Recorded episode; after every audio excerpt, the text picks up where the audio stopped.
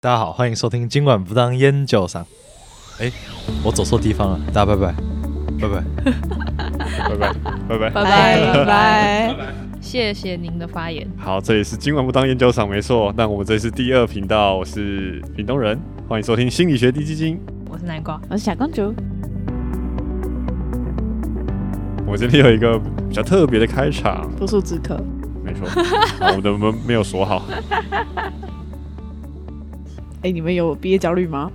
毕业焦虑没有，因为我刚入学。可是毕业的时候，你有毕业焦虑吗？就是大学毕业的时候，就是大概大三、大四的那个阶段。哦，有啊，就是会不知道要做什么，然后又好像要毕业，就必须要找到下一个归属，这样。哦，那屏东人有吗？嗯，我的毕业焦虑比较早，就不会是大四的时候，哦其，实就是大三、大二升大三那时候，哦因为那时候其实就要你就是要决定自己到底之后是要走工作路线还是研究所路线。哦，那你如果选择研究所路线的话，那就是你可能要准备研究所考试或者是推甄嘛。那你如果是走如果是走工作路线的话，那你你就可以继续玩之类的。 哦，所以看来你的毕业焦虑出现的比较早。对，所以我我觉得我的毕业焦虑应该是从那个时候大三左右开始。嗯，那我我自己其实也蛮早就决定要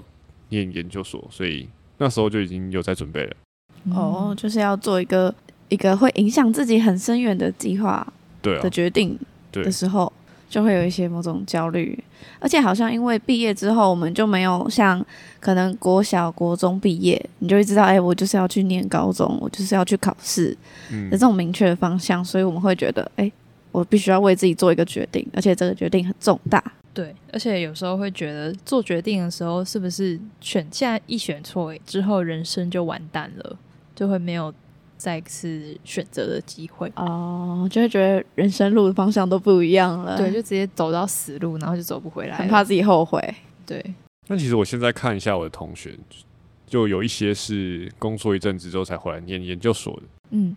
所以应该是都还有一点转换的余地啊。到我目前的感想是这样，对对对，但是当下就会没错觉得嗯很痛苦，但对，等你一想到，哎、好像你就去看看身边的人，好像还是可以再回来，永远都对不啊算太晚。对啊没。错，嗯像我，像我觉得痛苦的部分应该算是准备考试的这个这个时间，嗯因为呃，对我们这些考试考试仔来说，那就是你把你自己的未来压在一个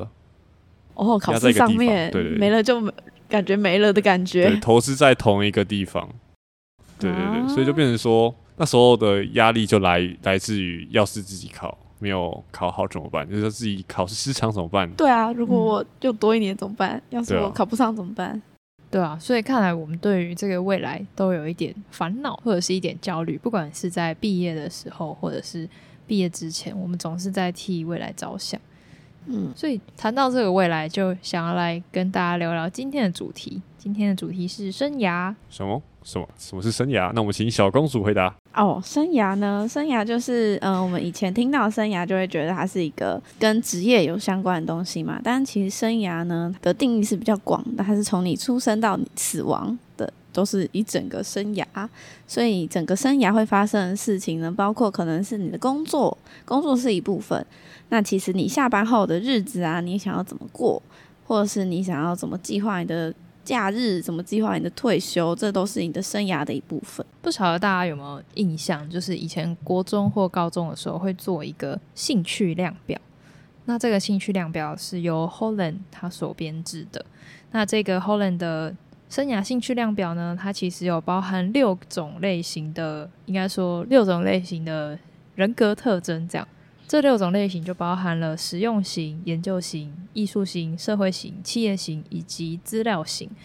然后后 o 就认为说，每个人都可以被分类到这六型、这六六个形态里面，而且呢，我们的环境也可以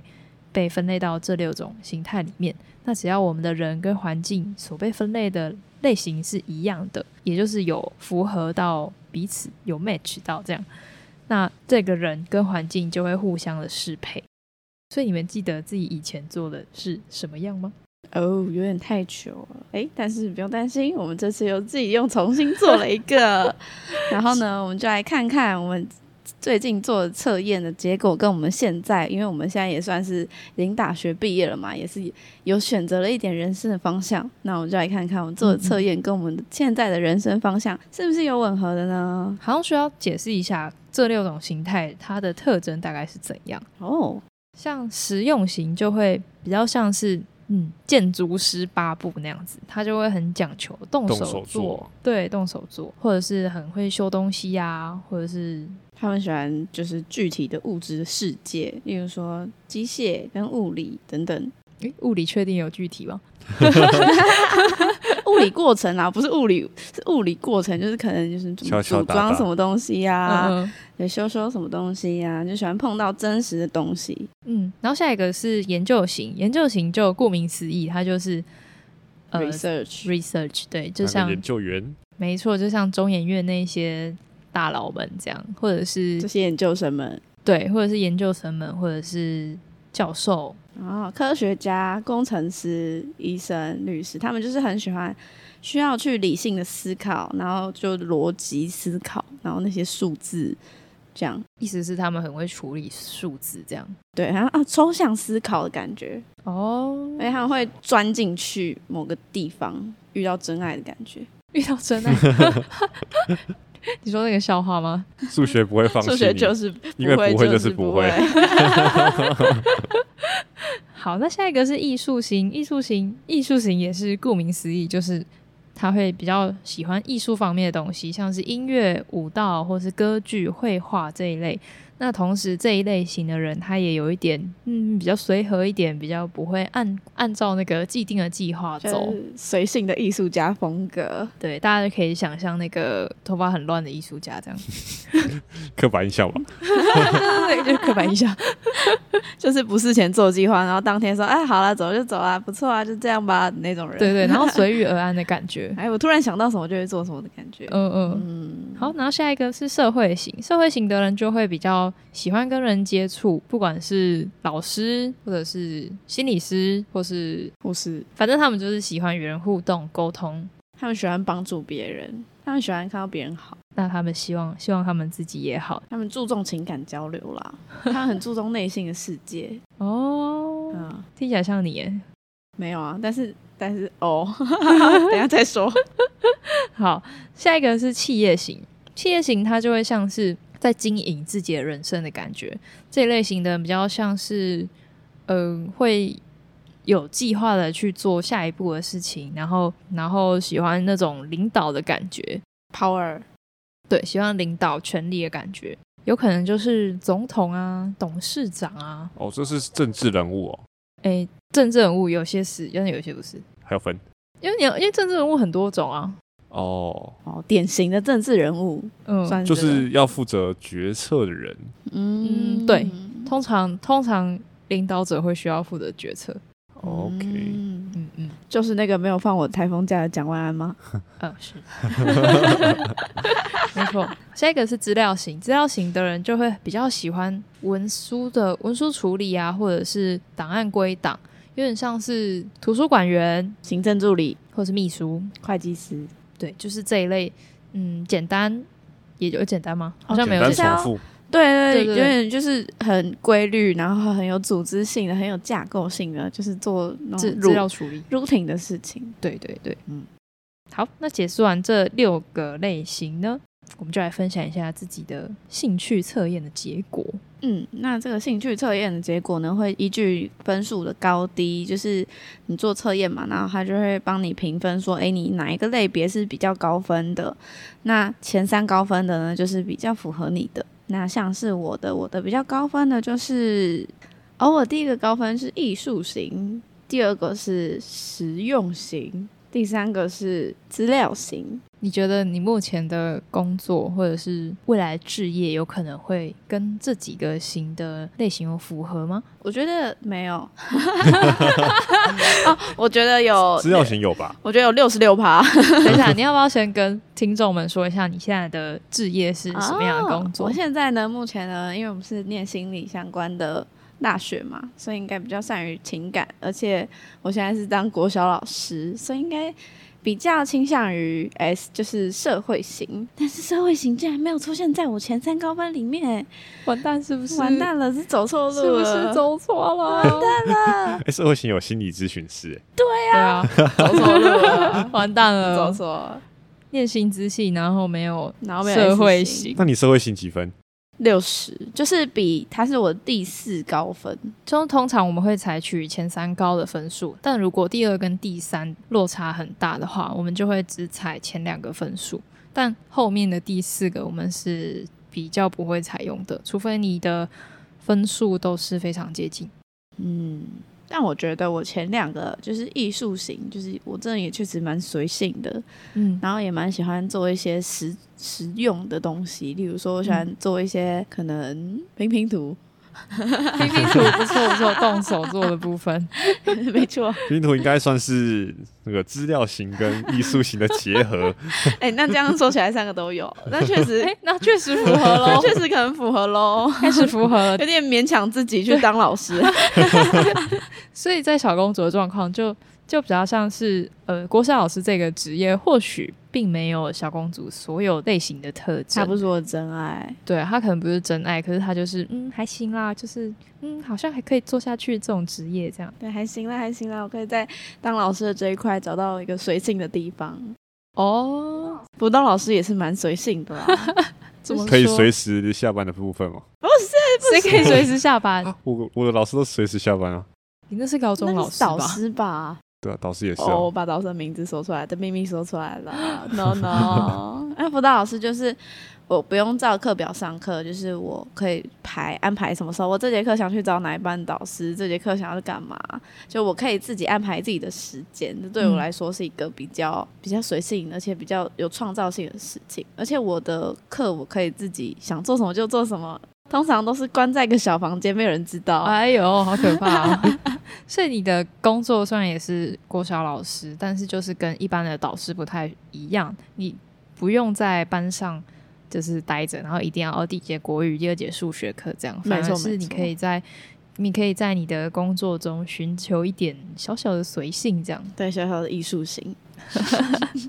那我们接下来换屏东人分享，好，那我的这个编码是，我有三个，它是第一个是 I，就是研究型研究型，再来是 R，然后跟 C，就是 IRC， R 是实用型，对，C 就是是资料型、 routine 型， routine 型。对，哎、我的研究型最高是一百分诶、欸好高分哦。一百分哦。先跟听众说一下，我们使用的这个线上的测验，它并不是跟真正的量表完全一模一样的题目，它只是一个相似的题目，但是它没有经过性消毒的检验，所以可能跟真正大家在学校里面所做的那一份测验的分数会有点落差。不过，因为我们只是来做个参考，所以我们就还是会用这个。而且这个版本是大家在网络上直接搜寻就可以搜寻得到的，所以大家如果有兴趣的话，也可以自己帮自己做测验哦。嗯嗯。嗯嗯嗯，最平等的刚刚说到你的研究型是一百，就是最高分这样。对，那你觉得这是你吗？ 你我是好喜欢做研究、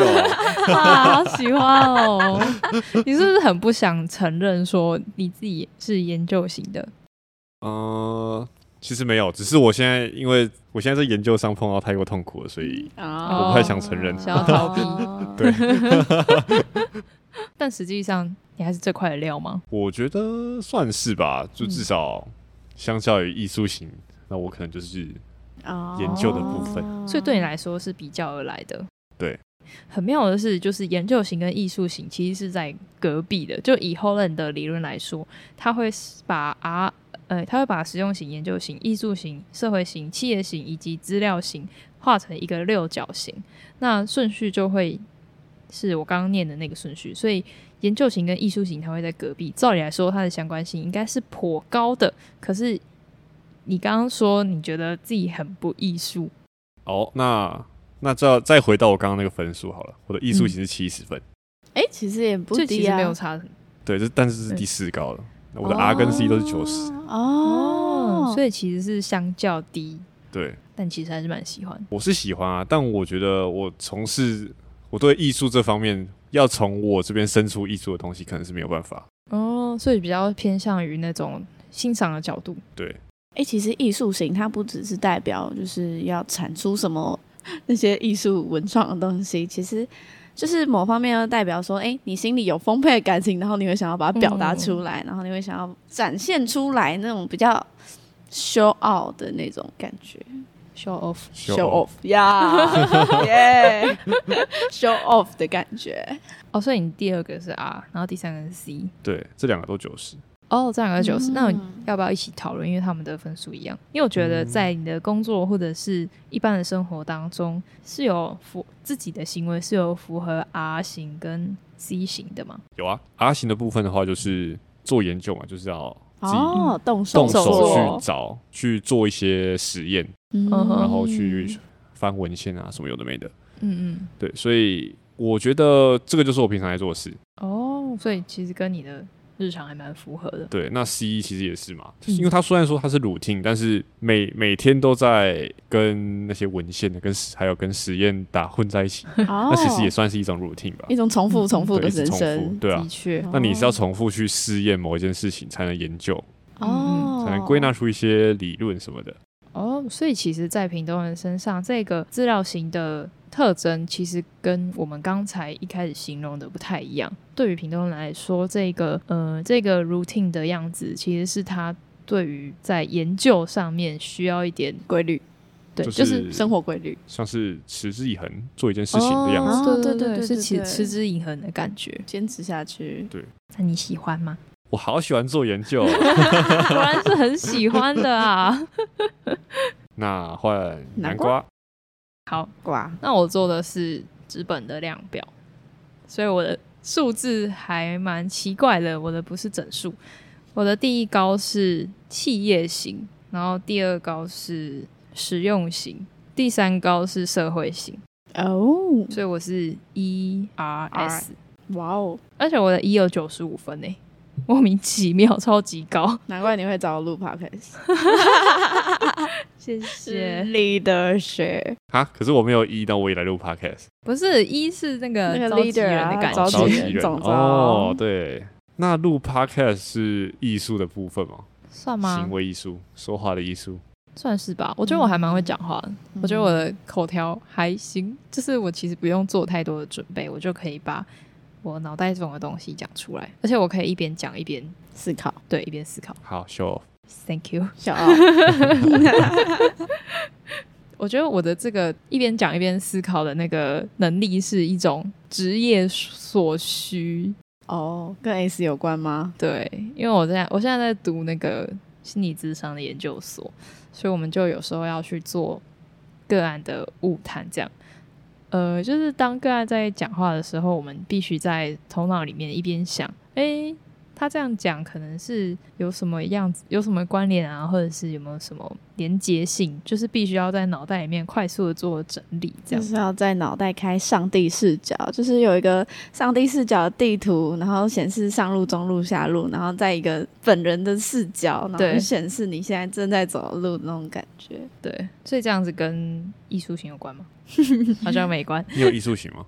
我艺术型是倒数第二低的欸、好惨哦、 好惨啊！我可能只适合当那个公司老板这样。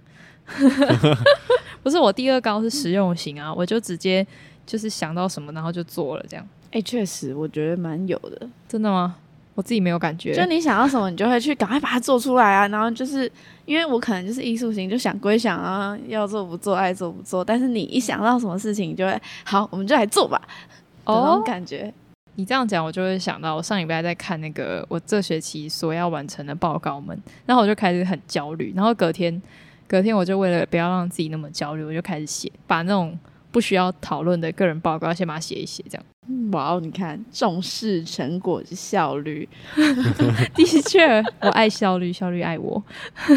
那再来是社会型，社会型就是你的现在的走向嘛。所以你觉得这大致上符合你的测验吗？我觉得蛮符合的嗯哼就是，但之前之前我有做过一次是 C 跟 E，嗯，C 是资料型，E 一样是企业型，嗯我就觉得差蛮多的，就是跟对，但我不知道为什么我每次做的不一样，可能是跟我现在的环境还有我现在的思考有关系。哦，对，所以其实我们每个人生的呃每个阶段，你做出来的测验也都会不太一样，嗯因因为它是一个会流动的结果。对，就是你的个人价值观，还有能力，还有你对这个工作或者是对未来想象的那种认识，可都可能会影响你做测验的结果。嗯，嗯还有一个对自己的认识，在我的印象中啦，我从以前到现在做这个测验，好像只出现过这三码，哦真的假的？那你很一致哎、从一而终，就是偶尔会少一两码，嗯但是在我印象中，每次都是 I R C R C 哦 R C，一个排列组合，对对就是哦这排列组就合是这魔钢，哦对，哇，那你在你的身上信度很高哎、真欸，猜测信度的超高， 真对的啊，真的不管怎么换，就是不会有，嗯不就会欸是不会有 A， S 嗯嗯， A A 什么艺术 A 型艺吗术艺术型偶尔会有，很啊很很少啦哦，像像我这次做也七十分啊，也也算也算是高的，不是吗？哇，对，但是就就绝对不会有 S，哇呃哦，对，也不会不会有 S，也不会有 E，这两个是哦绝从来没有出绝对现不过会的，出现。 哇哦，可能是我不喜欢帮助别人吧。哦不，我们社会上不需要你这种人， 暂时 需要，暂时需要。我们要研究能源。那小公主呢？你之前做的跟这次做的有什么差别吗？我之前做的都会有 A，都是艺术型，就是我真的太随性 了，连我自己都受不太了。然后还有我之前做有 S，但这次不知道为什么不见，可能是工作之后热忱消失了吧。不想帮助人了。 不想帮助人，他太烦了。呃，所以其实我们可以发现，这个测验的结果并不是一次定终身，而是它有可能会随着你的生活的状况，或者是你最近遇到的事情来做一些调节。也就是说呢，这个测验的结果是怎么样都没有关系，你不并不是一定要像我是企业级就是最高，我就一定要去当总统，不可能这样。没有那么多总统啦、对，没有那么多总统给你当，所以这个测验它最主要的目的其实是只是其实只是帮助那个大家帮助受试者，也就是帮助大家可以嗯认识自己的一种方式。没错，而且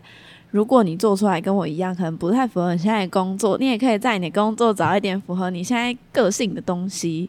比如说，你就可以找到一些你可以自由发挥啊，或者是你可以领导的地方，就是嗯嗯，就增加一点小小的改变，对，就可以觉得这个工作会更适合你一点。对，或者是如果你跟我一样，虽然读了心理智商，可是 S 型却是排在第三个，然后一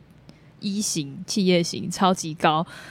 那也可以可能以后就开一间心理智商所这样。当老板同，时对，同时满足两个对需求，这样没错，所以不要觉得哎、诶这个东西只有你认识的上面的介绍的职业，它就只是一个参考的方向，它嗯其实更多代表是你的个性跟你的喜好。还有你的价值观。嗯，今天提到这个后人理论，其实它是在一九六九年所做的测验。好久哦，哦，难怪我看到它上面那个什么职业表，嗯都是一些跟现在不太符合的职业，呃，例如说什么锯木材的，锯木材的， 现在没有人在锯木材哇现在没有哦在锯木材哦了，吧可？能那个芬兰，芬兰那个圣诞老公公、啊哦圣诞老公公村、哦。就很少 啊，欧洲人不是会买一年买一棵圣圣诞诞树树 吗？哦 哦 好像我们都是 圣用诞塑胶的。所以它其实也是西方，就是对你懂的，就是像 Holland 这一些生涯理论，它其实就是西方人所做的研究。那也就是说，他当初采的样本，由于年代还有地区的不同，可能会跟现在的我们不适用。而且，尤其是 Holland 这个理论，它其实在许多的期刊的文章里面都有写到说，因为他当初使用的样本是比较多欧裔白人的样本，所以对于黄种人或者是黑人或者是其他种族的人，就会比较不适用在他们身上，在他们身上的效用会比较低。嗯，而且刚好我们台湾距离美国也有点远，而且我们刚好都是亚都是亚洲人，都是黄种人。我们的那个集体主义跟他们的个体主义其实差蛮多的。就文化的背景跟我们重视的东西都不一样。没错。那你们有想到，就是像除了刚才屏东人说那个锯木工人，职业现在没有但以前有的职业，那我们现在有没有一些新的职业是以前没有的？有啊，写软体的啊， YouTuber 写软体的对啊，还有 YouTuber， YouTuber，嗯嗯嗯哦，还有 iPhone。 ，iPhone，就以前没有 iPhone 啊，跟 iPhone 有关的产业以前通通都没有。哦，嗯对哦，高科技的，对啊，高科技高科技产业的东西东东都没有。对啊，所以其实 Holland 过去的理论所分类的这些类型，对于现在的我们到底是不是适用呢？其实也不一定。像我们前面有讲到的，就是那是一个认识自己的方式。嗯没错啊嗯，或者是对每一型有自己的解读，哎对可以对吗？可以，可是可以的吗？可以啊。就其实重要的还是你背后的价值观，还有你的选择工作的那个能力、哦，嗯能力、兴趣、价值观。嗯，还有你的偏好。好，那我们今天就到这里，差不多结束喽。如果大家有兴趣的话，可以自己上网搜寻 Holland 理论测验。然后，如果对于我们刚刚搜的名词有些不明白的话，也可以到我们的资讯栏里面，我们都有写一些你可能有听没有懂的名词解释哦。或者可以在留言区，如果我们找得到留言区在哪的话，那我们就下次见，拜拜拜。拜。